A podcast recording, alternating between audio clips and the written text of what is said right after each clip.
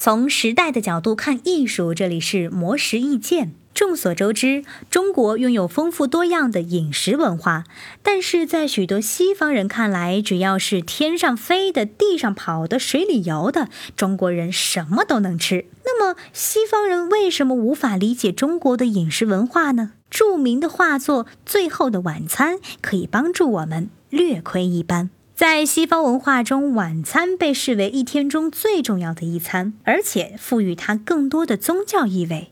因为基督教徒不但要在晚餐前祈祷，而且黄昏后的团聚也象征着生命的最后一程和对来世幸福生活的渴望。在所有版本的《最后的晚餐》里，面包和葡萄酒是基本配置，因为面包象征耶稣的身体，葡萄酒则象征着耶稣的血液。主菜一般是鱼和羊。早期的基督徒常常用鱼来代指耶稣。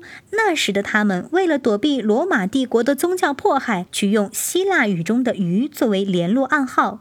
因为希腊语中的“耶稣基督神的儿子救世主”这五个词汇的首字母恰好组成这个词语。另外，由于耶稣常常用羔羊来自比，所以羔羊也成为耶稣的象征。除此之外，盐也是最后的晚餐中不可或缺的调味品。在圣经里，盐象征被启迪的智慧。人们认为盐可以阻挡坏事，如果把盐撒在桌布和餐巾上，则是不祥之兆。时至今日，这些简单的食材依然留在西方人的餐桌上。在漫长岁月里，西方饮食文化没有生发出更丰富的食物想象力，与虔诚的宗教信仰息息相关。而且，贪食罪是七宗罪之首，也是人间一切罪恶的根源。